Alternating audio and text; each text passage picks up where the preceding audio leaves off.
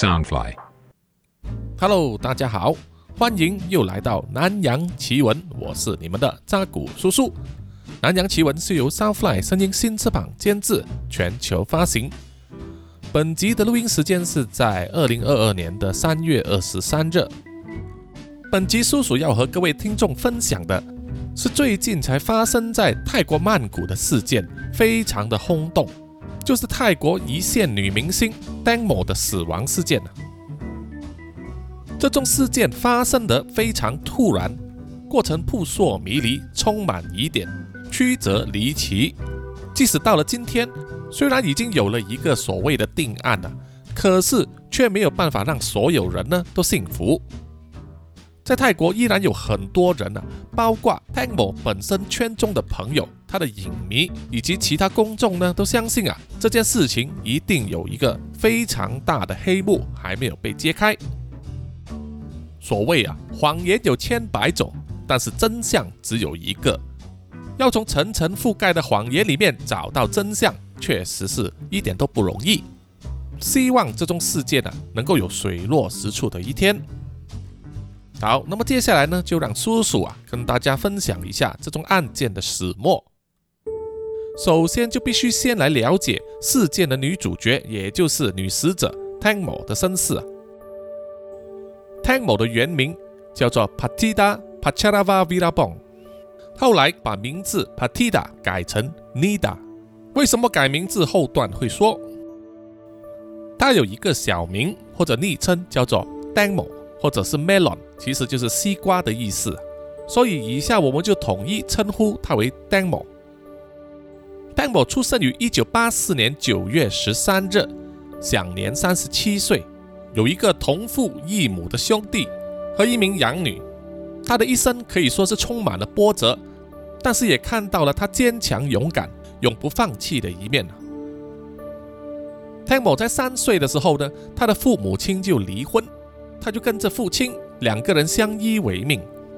他的父亲后来虽然再婚，但是又分居了。小时候的家庭并不富裕，但是父女的感情非常好。到了 Tang Mo 十四岁的时候，他就被星探相中啊，要找他拍一则广告。当时 Tang Mo 也是想到要减轻家里的负担，拍广告做模特儿的话可以赚到一些外快啊，于是就接受了邀约，参与拍广告啊。到了二零零二年，Tang Mo 十八岁，他就参加了泰国妙龄小姐比赛，获得了亚军。之后，他看到了泰国第七电视台有一份公告要聘请演员啊，于是他就去面试啊，并且成功获得录取，从此就在泰国第七电视台里面呢工作，演出话剧、电视剧等等，还有唱歌，渐渐呢为泰国人所认识，并且凭借演出某一个剧集里面的反派角色而开始走红。他在二零零五年的时候就演过一部泰国非常有名的恐怖电影啊，就是《鬼妻》第二集了。而那么关于泰国鬼妻的这个民间传说呢，同时也是一段非常凄美的战时爱情故事啊。各位听众可以听一听南洋奇闻最早期的集数哈。在二零零三年，也就是 Tang Mo 二十三岁的时候，他曾经出了车祸。当时啊，他是在拍摄电视剧之后，开着自己的福士敞篷车回家途中，在高速公路上翻车。因为他当时开车的时候没有绑上安全带啊，在意外发生的时候，他整个人飞出车外，严重毁容，在脸部缝了一百四十多针，有几颗牙齿也崩了。再后来就不得不多次进行这个整容和修补。所以他现在的长相和他当初出道的时候有很大的差别，而连 Tang Mo 自己也承认啊，这个整容的过程一点都没有避讳啊，还跟别人分享心得，还为一些整容还有微整形的广告呢代言，可以说是实至名归了，绝对不会硬掰是三度发育或者是化妆效果啊。从这一点可以看出，Tang Mo 的性格非常的率直和勇敢。在二零一三年，Tang Mo 二十九岁的时候，他和一名交往了六个月的歌手订婚。可是这段感情却无法持久啊，在两年之后，两人就分手了。当时还是他的未婚夫，突然间在二零一五年的演唱会上单方面宣布自己单身。媒体把这则宣言刊登出来之后，Tang Mo 才知道自己被分手。具体是什么原因分手，并不知道。可是呢，Tang Mo 当时是非常的伤心呐，甚至服食过量的安眠药轻生。幸好最后抢救得宜，并没有酿成悲剧。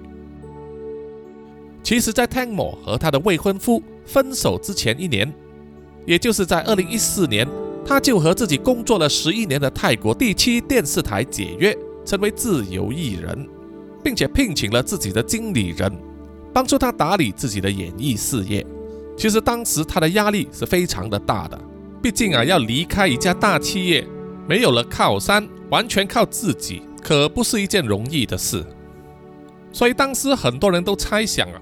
是因为 Tang Mo 为了拼自己的事业而冷落了他的未婚夫，结果被分手。到了二零一九年，Tang Mo 迎来了事业的一个高峰，演出了一部非常火红的泰剧，叫做《吹落的树叶》。他演的角色是女主角的姑姑，是一个反派的女二角色，而且在剧中呢，要和变性后的侄子争夺自己的老公。这样的故事桥段啊，也可以说泰剧呢充满了创意哈。而泰某也在里面发挥了他的演技啊，充满了浮夸、傲娇、占有欲非常强，常常发飙，发飙时还会高声尖叫啊，让人印象深刻的角色，因此得到一个外号啊，叫做“尖叫鸡姑姑”。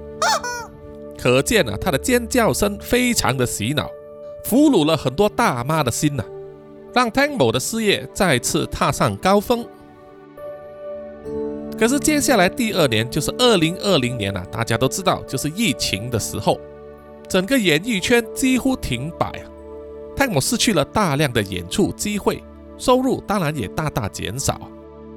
而且最严重的就是他的父亲在二零二零年的年末因为重病而去世，这对 Tang Mo 造成了巨大的精神打击。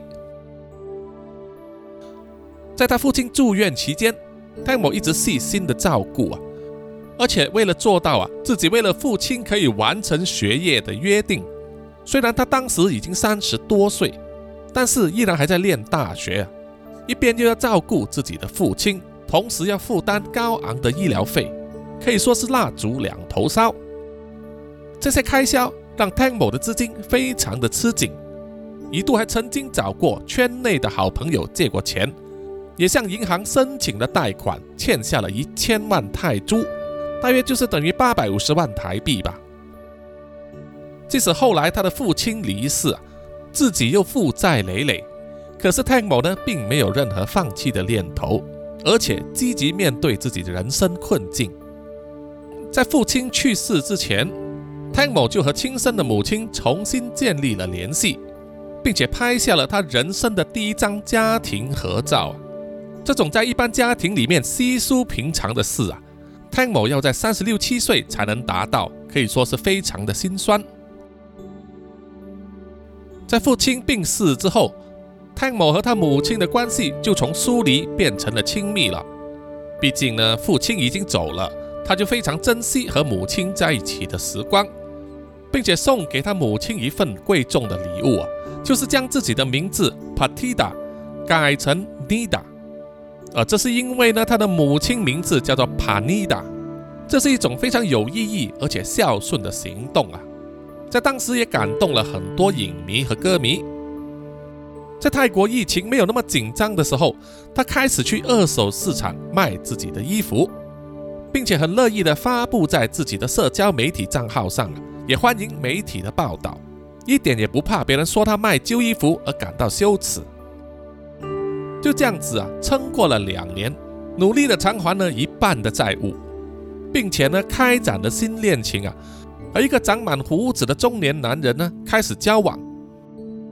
到了二零二二年一月，Tang Mo 参加了泰国兰石大学的毕业典礼，完成了自己和父亲的约定，拥有社会领导、商业、政治专业学士学位，并且还是以高分毕业的学霸。相信他的父亲在天之灵啊，也会为他感到高兴的。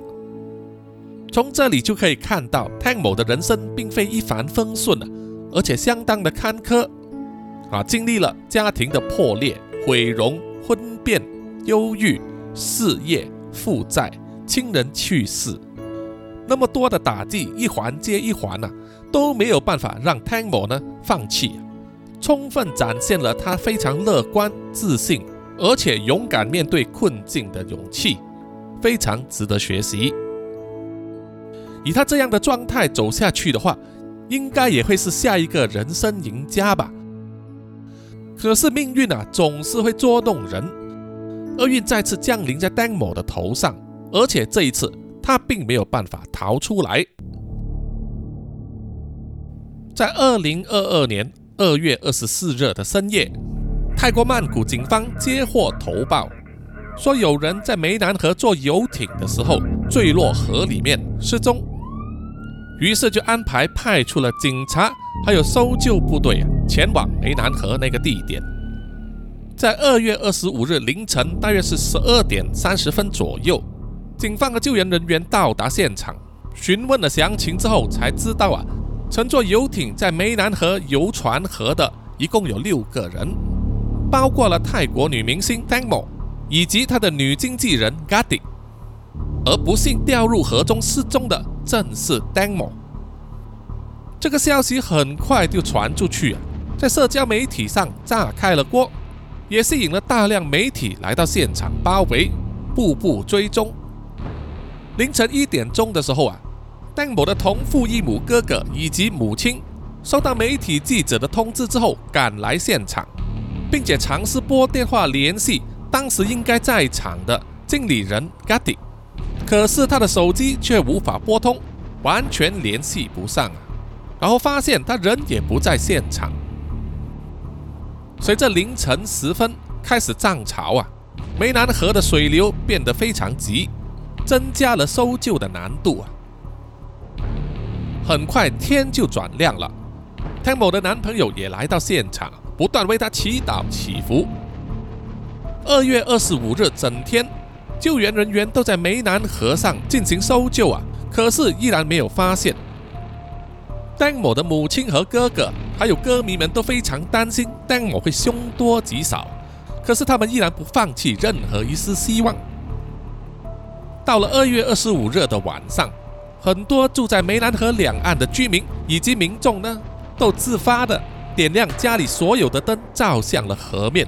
希望能够协助搜救人员找到 Dangmo，可是，一个晚上过去之后，依然是让人失望的。于是，在二月二十六日的早上，Dangmo 的母亲就在法师的指引之下，去湄南河的河岸边给女儿撒花祈福，希望能够给她指引啊，找到回家的方向。说是巧合，或者是冥冥之中有股力量啊。就在当天中午，搜救队就真的在起富台附近发现了汤某的尸体。母亲和男朋友因为悲痛万分，直接在现场哭晕了。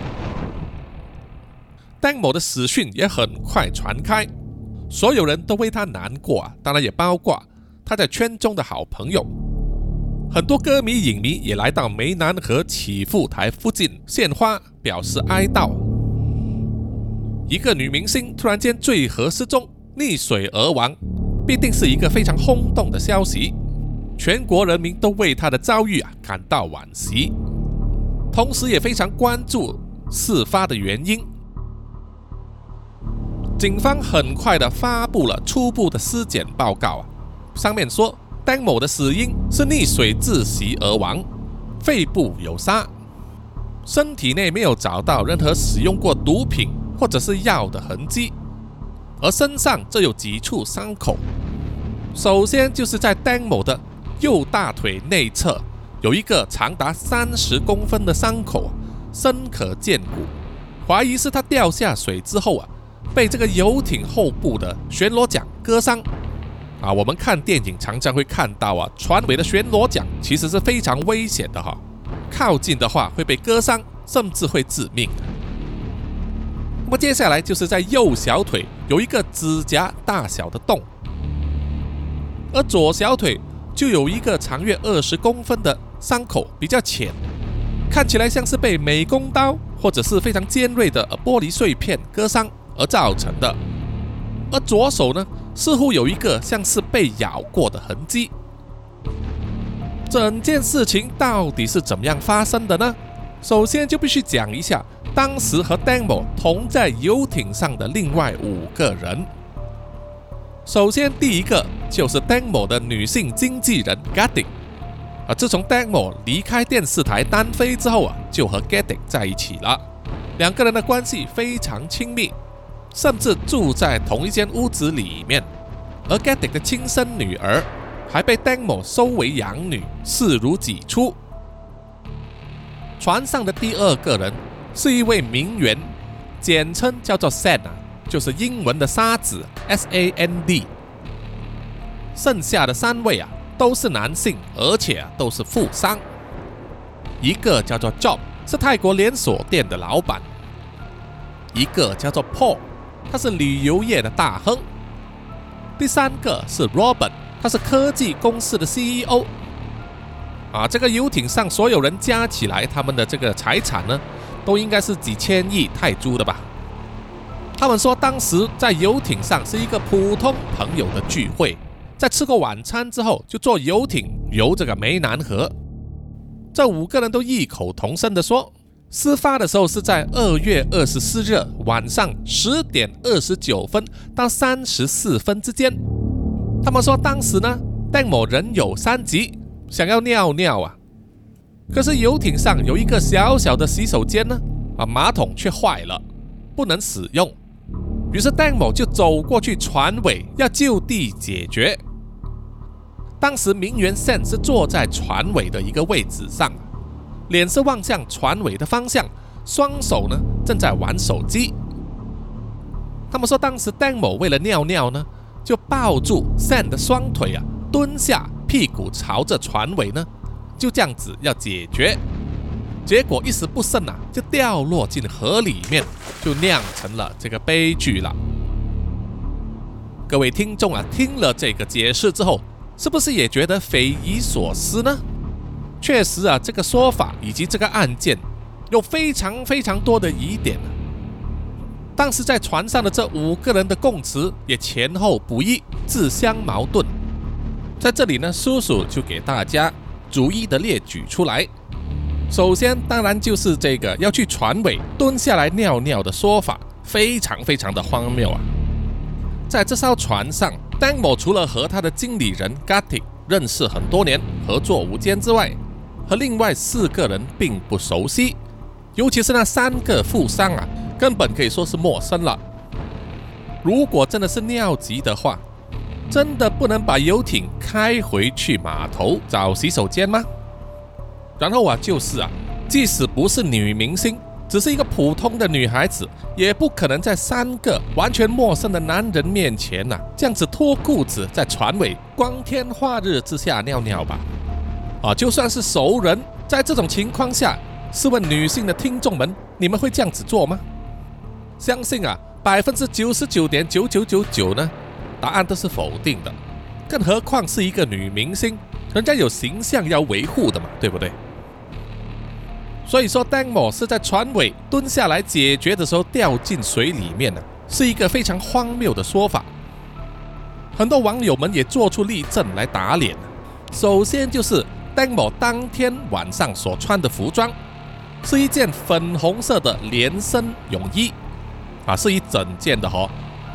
另外带了一件米色的外套，还有一件白色的轻纱，就披在臀部。这是一种女生的矜持嘛，很常见。很多女性网友就打脸说，如果当时 Demo 真的要尿尿的话，就只有两个方法。第一个方法就是要从上脱下那件连身泳衣。第二个方法呢，就是要从裤裆那里啊向旁边拉开。不管哪一种做法都是非常的羞耻和尴尬的，是不可能在其他人的面前做的。加上当时游艇还在行驶之中，船尾自然比较颠簸啊。有电视台的主持人、媒体以及网友呢，都有做这个示范呢。要这样子蹲下来解手呢，根本就是难上加难，实际上非常难以做到啊。媒体也有查到，当时游艇上的 GPS 所记录的行驶速度，大约是在六到十节之间。经过实际测试之后，发现了行驶之中船尾非常的颠簸，坐在船尾的人如果不用手抓住护栏的话，是很容易会掉出船外的。这也打脸了名媛 Sam 的说法，说他当时呢是双手握着手机，伸出他的双腿啊，让 Demo 抓住蹲下来解手，根本就不符合常理。好，接下来到第二个疑点。就是事情发生之后，船上的五个人并没有马上报案通知警方，而是在河上逗留了大约三十分钟之后才这么做的。他们五个人也宣称啊，自己在现场协助搜救，一直到凌晨三四点才离开。可是被媒体找到，在发布出来的 CCTV 片段里面就拍到啊，同船的五个人在凌晨一点二十分左右。就各自开车离开了码头。经理人 Gatti 是回去了 Demo 的家，而其他三名富商呢，是去了另外一个加油站那里啊停下来密谈，不知道在谈些什么。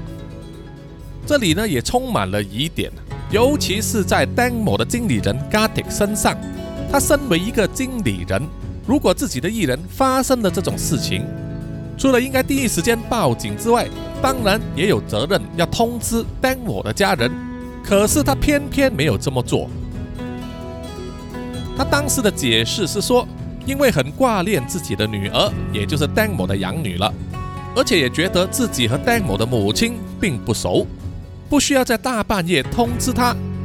他的母亲也不是潜水员，对救援工作一点帮助也没有，所以就径自回家休息睡觉啊。说希望隔天早上呢，Demo 就会自己回家。这种说法荒谬之极。Demo 出事之后的隔天，也就是二月二十五日，警方和救援人员整天都在搜寻啊，而 g a d i n 就一直躲在家里不出门、不报警，还把手机关上，让人无法联系。这样子做，听众们会不会觉得这位经理人是不是藏有什么猫腻呢？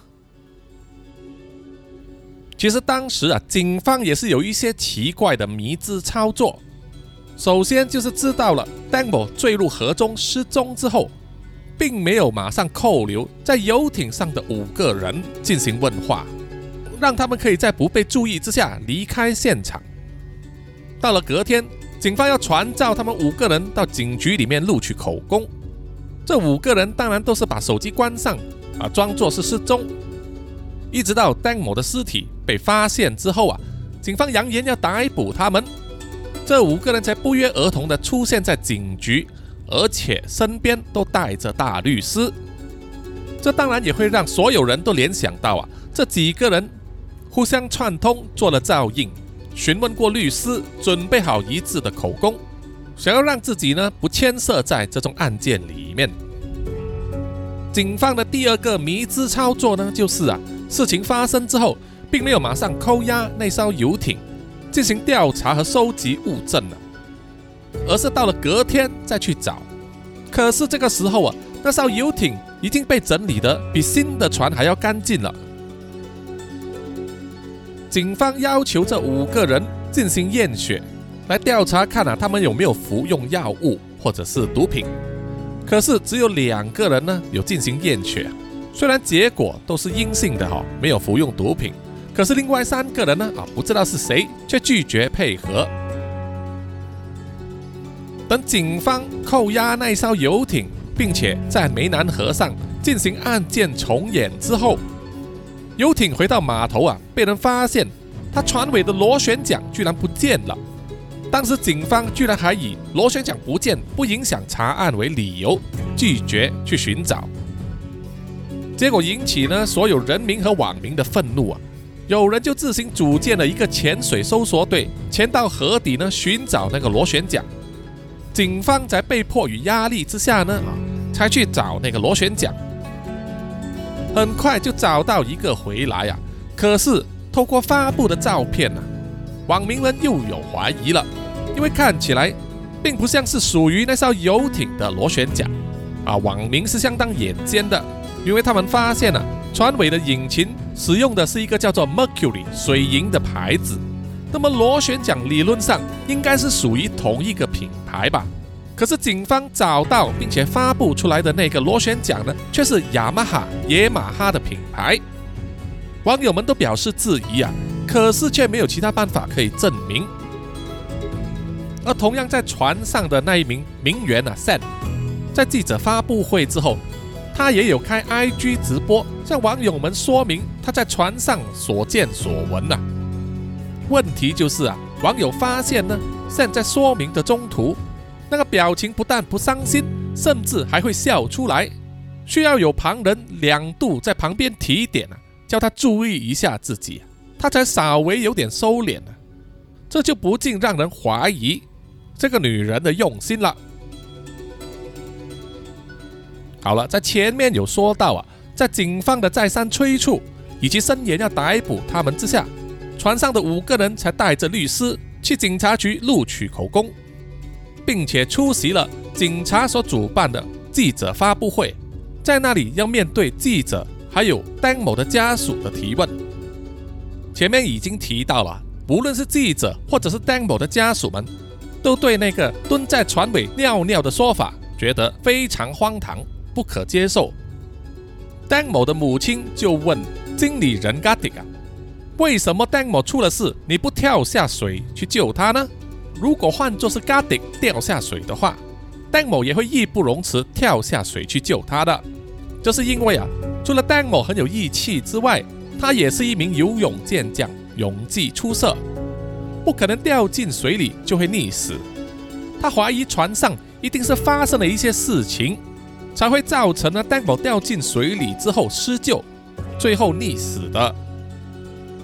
g a d i 当时的解释就说，他当时没有跳下水里面，是因为自己不会游泳，而且再三强调他不会害 Demo 啊，因为 Demo 是他的老板，是他的米饭班主啊。如果 Demo 不在了，那么他就会失业，未来的生计就会有问题。g a d i 的这些说法都被网友还有媒体找出证据来打脸。首先就是关于 g a d i 不会游泳的这个说法。网友就找到 g a d i 在自己的 IG 里面曾经贴上了照片啊，是他和自己的女儿在游泳池里面戏水，而且还有一段影片是他背着女儿潜入水里面，张开眼睛缓缓的游动啊，这怎么可能是一个不会游泳的人呢？接下来就是关于 g a d i 啊，在没有了 Demo 之后会失业的问题，很多人都知道 g a d i 的女儿。就是丹某的养女，这个呢，当年也是有一段故事的。就是呢 g a d i 原本是另外一位女艺人的经理人，可是 g a d i 却和女艺人的丈夫有了一腿，怀孕生下了这个女儿。男方呢就售后不理啊，不愿负责。女艺人也是愤怒的，把 g a d i 辞退，让她成为了单亲妈妈。那么那个时候，丹某刚好脱离了电视台。成为了独立艺人呐，于是他就聘请了 g a d i 除了对他非常好、关系亲密之外，很多东西都跟他分享啊，自己的衣物、首饰、房子让他住，车子让他开。再加上 Demo 本身非常疼爱小朋友啊，他当年虽然订婚，却没有机会怀孕，于是呢，他就把 g a d i 的女儿收养成为自己的养女，视如己出。无论是在物质上或者是精神上，都给予他最好的待遇啊！还为这个小女，甚至还为这个养女买了高额的人寿保险。所以啊，这个情报被媒体翻出来之后，网友们都不禁怀疑啊：如果丹某出事的话，那么他养女的高额人寿保险金，总有一天会落在 g a d i 的手上。因此认为呢 g a d i 是绝对有嫌疑去掩盖事情的真相的。丹某的妈妈也在记者发布会上啊表示，女儿都不熟悉那帮人，为什么要出席他们的聚会呢？暗示啊，很可能是经理人 g a d i 在丹某事前不知道的情况之下，安排他和富商见面呢，暗示这里有潜规则啊，想要潜呢丹某关于潜规则这件事呢，很多年以前丹某就曾经回应过。因为这种事呢，在泰国的演艺圈也不是什么新鲜事啊。而 d a n m o 就曾经跟记者说，他是绝对不会参与潜规则的，因为那是一条不归路啊，走下去就没有的回头。他也说，他从来没有参与过这种富豪饭局或者是潜规则，否则的话，他又何必那么辛苦去拼命工作还债呢？自己的女儿很有可能是被害死的，而不是一宗意外啊！表示要追究到底，还给女儿一个清白。丹某的妈妈这种说法呢，其实并非毫无根据啊。首先是，当然船上的五个人的供词。本来就非常荒诞了。第二点就是在事发之后，五个人并没有马上报案，然后还离开了现场，几天之后才带着律师去警察局录口供，想必是有备而来啊。第三点就是在事发当天，这五个人走下船的时候，有媒体记者呢就拍照片啊，拍到有疑似的打斗伤痕，就是看到他们的手臂上。或者是额头上有一些红红的地方，而负责开船的 Robert 呢，他的衣袖也像是被扯破了一个口子，鞋子上还怀疑沾有血迹。当时现场还有一名记者，因为拍了其中一名富商 Job 的照片呢，而 Job 就当场发飙，威胁记者要他删除照片。再加上啊，当时警方并没有及时扣押这五个人呐，进行调查。提取粘在身上的 DNA 或者是纤维等物证，去证明他们有没有在船上打斗的说法。另外还有一点呢，就是在手机的照片上，丹某的手机当时是由经理人 g a d i 保管。在事发之后，在媒体发布会上 g a d i 才将手机交还给他的母亲，而丹某的母亲并不知道密码，无法打开。而 g a d i 就坚持呢，自己并不知道密码哦。即使在需要的时候，丹某告诉了他，他也是转眼就忘记了。这种说法，听众们会不会接受呢？而 Gardic 也有发布一张他在手机上的截图，是在二月二十四日晚上九点五十六分拍的。照片上啊，是 Gardic 坐在游艇上啊，而 Demo 抱着他。两人的身后是一座亮起灯光的拉玛八号大桥，景观非常的宏伟和漂亮啊！这一张照片发布之后，也引起了网友的猜疑。首先就是在照片上显示的时间是晚上九点五十六分，媒体就去查问过负责开关拉玛八号桥的工作人员，问他桥呢是几点关灯的。工作人员当时回答说啊，如果是平日的话，游客稀少呢，他们会在九点就关灯；但是如果游客众多或者在周末啊，他们就会在十点关灯。而事发当日呢，是在九点关的。可是，在第二天之后呢，这名工作人员又改口说是十点关掉的。于是网友们就群策群力的发挥他们的力量啊。找出了拉玛八号桥周围的 CCTV 影片啊，还有一些网友自发上载出来的行车记录器，都能够证明当天出事的时候啊，拉玛八号桥是在九点就关灯的。所以这里的疑点就是啊，Gatti 所发布的那张他和 Demo 最后的合照，时间上是不是有作假呢？啊，因为 Gatti 使用的是 iPhone 啊。很多网友都有贴出他们的亲身示范啊，表示在 iPhone 里面是可以修改照片的日期的。当然，修改过后也可以恢复原本的日期，只是这个照片呢是要在没有被删除掉的前提之下。直到现在为止啊 g a r d i n 都不愿意交出他的手机，针对这个事件呢进行调查。然后那个负责开关灯的工作人员改口呢，也很可能是因为啊。啊，听众们都知道，可能是被威胁，或者是被收买了。啊，船上有三个富商，要出一点钱收买人家呢，是轻而易举的事情。同时，也有网友怀疑说，那张合照呢是经过 P 图，而拼贴而成的。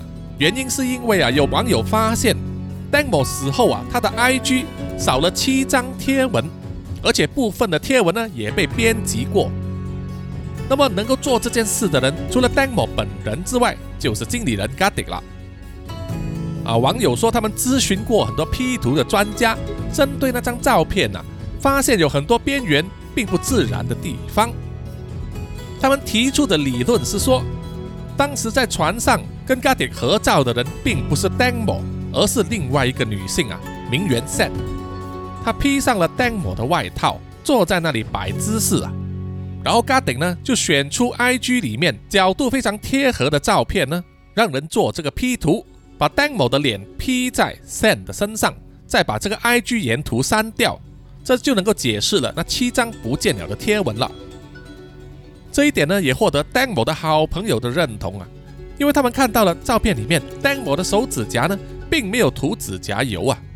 他们极力的佐证说，Demo 在早几张 IG 的贴文里面都有拍到他的手指甲呢，是涂上了红色指甲油的。虽然这些理论呢都没有获得官方或者警方接受啊，所以依然是网友们的猜测，无法佐证。但是同样也可以反映出呢，公众和网友们对这宗案件的关注程度，以及这宗案件的大量疑点啊。警方最初呢是以意外坠河呢作为处理的，电视媒体就采访过在现场的救援人员啊。他说，他发现丹某的尸体的时候啊，觉得他的伤口不像是落水之后引起的，大腿的伤深可见骨啊，连手掌都可以伸进去，而且有内部的组织溢出，小腿部分也有脂肪溢出，伤口很深。当时警方呢要提取丹某的 DNA，需要张开遗体的嘴巴，于是这名救援人员呢就帮助警方那么做。在张开嘴巴的时候，他就发现丹某的舌头肿胀，牙齿凹陷碎裂，头部有淤青，颈部有疑似被勒过的痕迹，脚踝也有伤痕，而且当时他一只眼睛呢是肿起来闭上的，而另外一只眼睛则张开还突出，并没有肿胀。他说这一些细节呢都没有写在警方发布的尸检报告里面。曼谷的急诊室医生也有发贴文说，戴某身上的那两个长长的伤口呢，是由锋利的东西造成的，比如说手术刀、美工刀或者是玻璃碎片，尤其是大腿的那一个，伤及了主要血管。所以如果当时他落水的话，如果没有及时送医或者是止血，不管戴某再会游泳，他也没有办法坚持太久啊，就会失血过多而死。迫于压力之下，警方又再次做出了尸检，公众和网民们都充满了期望啊，结果却落空了。警方发布的第二次尸检呢，并没有什么新的线索啊，还推翻了他头部和颈部有淤伤的这个说法。这两点其实当然也很难鉴定啊，因为掉落水中整整一天才被找到，身体上的证据呢很难保留下来。这个时候又有网民呢贴出他们找到的新线索了，就是啊，Dan 某在他发出的最后一个 IG Story 上，这个片子并不长啊，可以看到 Dan 某呢是坐在船边，拿着一杯红酒喝了一口，然后跟着背景的音乐唱了一小段歌曲，再转过头去拨了拨他的头发，然后跟镜头说：“你看我有多厉害，我用细水管都可以把头发竖起来。”还展示出他用细水管绑住的马尾，影片到此就结束了。网民把这段短片下载下来之后啊，把声音经过调整，发现啊，影片的背景录到两个人在说话。第一句呢，清楚的可以听到啊，有一个男人用比较粗鲁的字眼说：“叫你的朋友过来。”接着就有一把女生说：“梦比较难说服。”莫当然是指 Demo 了。根据这段音档，还有画面上的动作呢，网友就推断啊经理人 Gatty 是特意安排呢富商有机会去做这个潜规则，而 Dagmo 并不配合。富商可能是觉得不爽啊，就说了一句叫你的朋友过来，可能是要陪坐的意思。而这个时候画面呢就可以看见 Dagmo 呢转过头去啊，拨弄了头发，还说他用那个吸水管呢绑住了马尾。他很可能是装作听不见那个男人说话，特地扯开话题。所以才有接下来那一句呢？那个说话的女人应该就是 Gatty 了。对着富商说莫很难说服。有些网友呢也认为啊，Dan Mo 在拨弄自己头发的时候，做了一个五四零的求救手势啊。这个所谓的五四零求救手势呢，是由加拿大妇女基金会所发起的家暴求助暗号。这是因为在疫情期间呢，很多人被关在家里呀。导致全球的家暴发生率大为增加，因此倡议呢，妇女们用单手做这个手势，以无声的方式对外发出求救信号啊。手势的做法呢，就是先伸出手啊，手掌对外，然后就是掰弯拇指，最后就是四只手指呢向下掰，盖住拇指。这个手势在抖音上广为流传，在泰国很多中小学生都知道。那么在这段影片上，Demo 是不是真的有做过这个手势，还是碰巧呢？这个无法证实，因为在这段影片发表之后几个小时，Demo 就出事了。总之，在这一大串疑点之下，让这一宗案件啊扑朔迷离，成为泰国整个月的头条新闻。Demo 的母亲和哥哥声明要追究到底啊。同时也获得泰国曼谷的议员 T 的相助，当然还有很多 d a m o 的影迷、歌迷啊，以及网民们呢，都自发性的帮忙啊，协助寻找证据。在事发之后几天 d a m o 的母亲就对媒体记者说，他在家门外收到了一张神秘的 CD，里面还有一张奇怪文字的纸条啊。把 CD 打开来看的时候，就发现。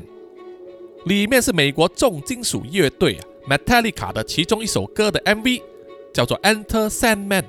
这首 MV 里面呢有一段呢小孩子在游泳池里面溺水的镜头。戴某的母亲就对媒体表示说，他认为这个是有人要威胁他，要他住嘴啊。听到了这里呀，听众们大概也可以建构住整个事件的来龙去脉了吧？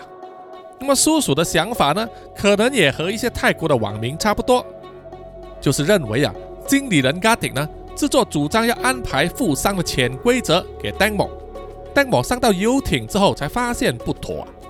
可能是出于礼貌，或者是出于呢离开了岸边还在船上啊，他拒绝配合，然后后段可能发生了一些争执，导致 Demo 呢受伤掉入水里面，最后就溺死了。而船上的这五个人为了洗脱嫌疑啊，湮灭证据，做了一系列的动作，还咨询了律师，甚至也可能呢有联系到警方里面的人帮忙啊。因为这三个富商呢，在泰国都是有头有脸的人，这也可能可以说明警方的一系列迷之操作啊，都是在帮助他们。而经理人加迪呢，因为有这个人寿保险的利益。所以决定呢，帮助掩盖事实。无论如何，这个只是推测，并没有确凿的证据可以证实。但是接下来的事情发展呢，才是翻转又翻转。在事发之后几天，船上的这五个人呢，手持鲜花来到了警局，向 Dan 某的母亲赔礼道歉。而当中呢，富商 Paul 和 Robert。都会每天拨电话给 Demo 的母亲，慰问他，关心他老人家的健康。Paul 还说，他愿意代替 Demo 去照顾 Demo 的母亲，做他的儿子，以尽孝道。以后也会好好的奉养他，给他金钱。他们都说愿意支付赔偿金给 Demo 的母亲，请他老人家开一个价码。啊，到了这里呢。听众们啊，想象一下，如果是你自己呀，你会怎么做？而丹某的母亲反应是什么呢？啊，他就是啊，心里面粗略的计算了一下，如果丹某还活着的话，就当他可以继续工作赚钱三十年，每年赚一百万泰铢的话，那么三十年就相等于三千万泰铢了，啊，就是月末呢两千五百多万台币。丹某的母亲开出了这个价码，富商们同意了。在现场的记者们呢，有问丹某的母亲。为什么就这样子原谅了 Paul 还有 Robert 呢？丹某的母亲解释说，他觉得这两个人很有礼貌，说话又好听，人又长得英俊而且每天都会去寺庙里面为丹某祈福。他觉得这几个富商都是好人，因此就原谅了他们了。那么，到底这几个人是不是真心要道歉并且忏悔的呢？叔叔就认为呢，可能是啊，也可能不是。很多泰国的网友听到之后也是这么认为的哈，因为在泰国的法律呢，就是一个人，如果你在公众的面前表示出自己的自责、认错和后悔，并且获得受害者的家属的原谅的话，那么在法律上是可以获得减刑的。所以啊，即使在之后或者很多年之后，他们被查出了真相啊，判了罪名，也可能会因为这一系列拍下的镜头呢而获得减刑。这样子做是非常聪明的，非常有利的。而且呢，他们也叫丹某的母亲自己开价开这个赔偿金，不管开的价码是高是低是多是少，舆论这一边都会对丹某的母亲不利。我相信很多民众呢都会对这件事啊气愤难平啊，认为 Tang 的母亲怎么那么轻易就原谅了他们，还接受了赔偿呢？其实呢，富商们只是承诺呢会给钱呐，而到目前为止呢，还没有媒体能够从 Tang 的母亲口中证实他收到了钱。那么到底他是没有收到，还是收了却不说呢？啊，因为这个也是牵涉到后来呢，这个案子要怎么判呢？如果法院把这宗事件判为意外的话，那么既然是意外啊，那么富商就不需要赔款给家属了。当然，出于人道自愿啊，是另外一回事啊。那三千万泰铢对富商来说也真的是九牛一毛啊，不能混为一谈。其实富商这么做呢？很可能是咨询了他们律师的意见最主要的用意就是要吸引丹某的母亲在未来放弃任何对他们的指控。那么实际上到底有没有给他钱，或者是给了多少呢？现在还不好说。这样的事情在泰国也不是说没有发生啊，就是嫌疑人呢答应要赔钱，受害者的家属接受了，放弃提控啊。那么后来嫌疑人呢脱身之后赖账不给啊。家属就算这个时候要上诉，也已经太迟了，没有用了，就应验了一句广东话的谚语呢，叫做“苏州过后冇艇搭”，就是苏州过后就没有船可以再坐了，就和过了这个村没这个店啊同样的意思。问题是啊，发展到了这个阶段了，女儿的尸骨未寒，案件还没有定案呢，还没有找到水落石出。作为母亲的，却选择了金钱，并且和可能是他女儿的凶手呢达成和解，令到所有的民众、歌迷、影迷都非常非常的失望啊。丹某的母亲对媒体记者说：“一个有钱又长得帅的男人，在警方面前跪在我的脚下寻求我的原谅啊！这个理由打动了我，我觉得他们的心是纯粹的、善良的。”他还经常去寺庙拜拜啊，所以我觉得呢，这件事不是他做的。记者就问丹某的母亲说：“那么你有没有问这个富商 Paul 呢？会不会跳进去河里面救你的女儿丹某？就好像是你质问经理人 Gatti 一样？”丹某的母亲摇摇头说：“没有。”记者又在追问啊：“那么你会不会这样问呢？”而丹某的母亲居然帮他辩解说，Paul 正在开船，他什么也看不见。而其实呢，所有人都知道，当时开船的人是 Robert，而 Paul 只是游艇的主人。感觉上啊，丹某的母亲就把 Paul 当成是自己的儿子了。记者一再发问说，他会不会继续为了这宗案件而战斗呢？丹某的母亲却反问记者一句啊，可不可以不要用战斗这个字啊？他强调说，我不会战斗的。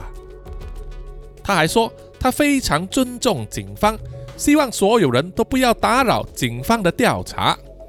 他一面说，一面露出一种不可一世的表情。这个反应和言论呢，引起了大家的反感。网络上有大量的网民因此而谴责他。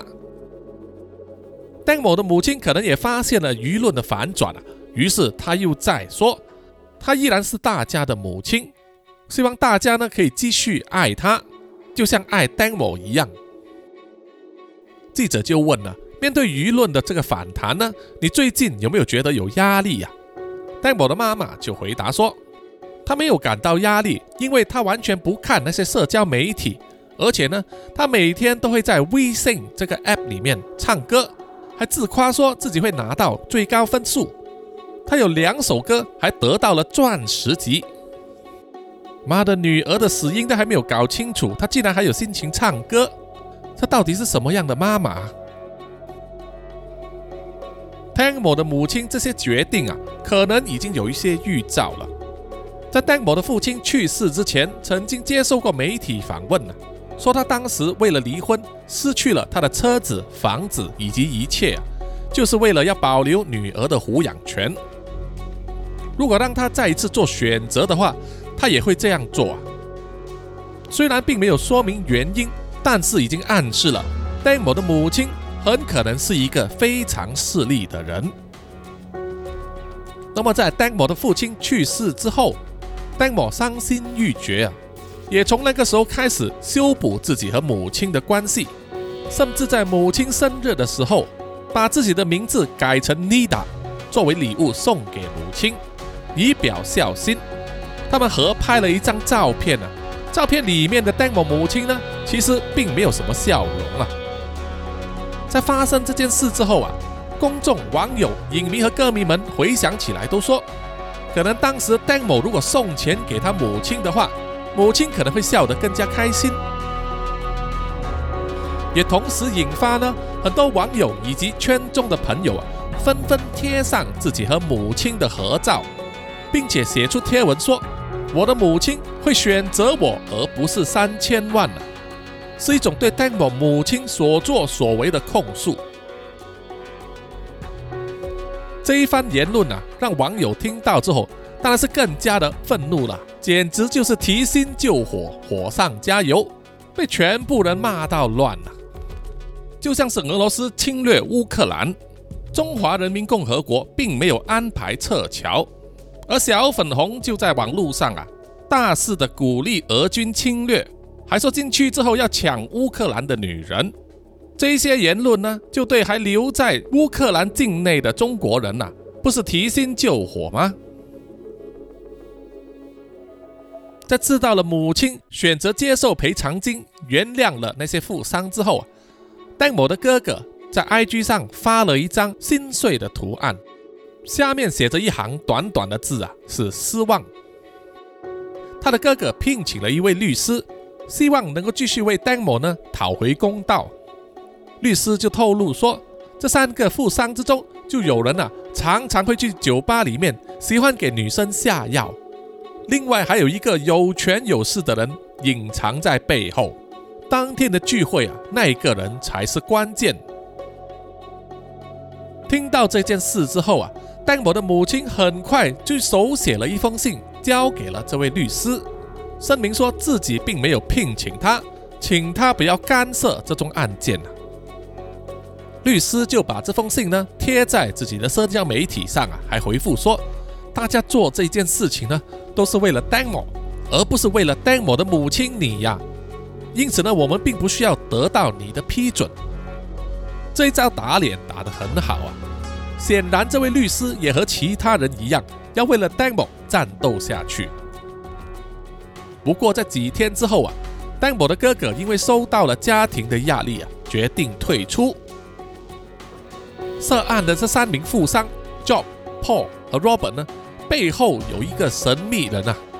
这种说法不但是律师一个人说啊，另外一位前警员呢也曾对媒体说，根据他所听到的消息啊，在事发当晚呢，在湄南河旁边一间高级酒店的房间里面，一个非常有权势和军方及警方有密切关系的人正在等着他们。这名前警员表示啊，他能够说的就只有这么多，但是已经足够引起多种的揣测。让事情更加的扑朔迷离啊！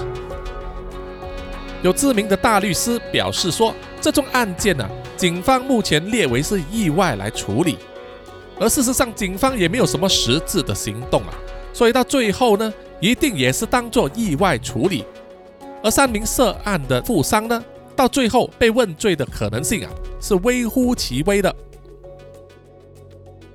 目前这一宗案件呢，依然是泰国的热门新闻，也引起了泰国总理的关注啊，还发言说希望警察呢能够尽全力去调查这宗案件，找个水落石出。而面对重重困难呢，有一些圈中的好友、网民、影迷及歌迷，就好像那位律师和曼谷的议员 T 一样，依然锲而不舍地寻找证据，要为丹摩的死讨个公道。我们只能期望呢，这宗案件能够尽快水落石出，让真正的始作俑者啊能够得到应有的惩罚。好的，本集的南洋奇闻呢就到此结束了哈，谢谢各位听众的收听，欢迎大家呢去南洋奇闻的 IG、Facebook、YouTube、Mixer Box 还有 Apple Podcast 里面呢给叔叔点赞留言。尤其是 YouTube 呢，啊，帮忙可以按下这个订阅一下哈，让叔叔冲冲人数。在 Mixer Box 里面也有这个黑色故事的电台啊，大家也可以去点开来一直收听过往的故事集数。最后的最后，当然也是念出南洋奇闻赞助者名单的时间。首先就是感谢南洋探险家 Jimmy Chin、Johnson Wang、Aaron Yu，然后就是南洋侦查员二四公园、图子 Ralph Wu。一子该、三 D 丽、真爱笑、三十三、洪志伟、Kinas、林家达、蔡小画和苗疆杀人蛙，谢谢你们，谢谢你们。好，我们下一集再见，拜拜。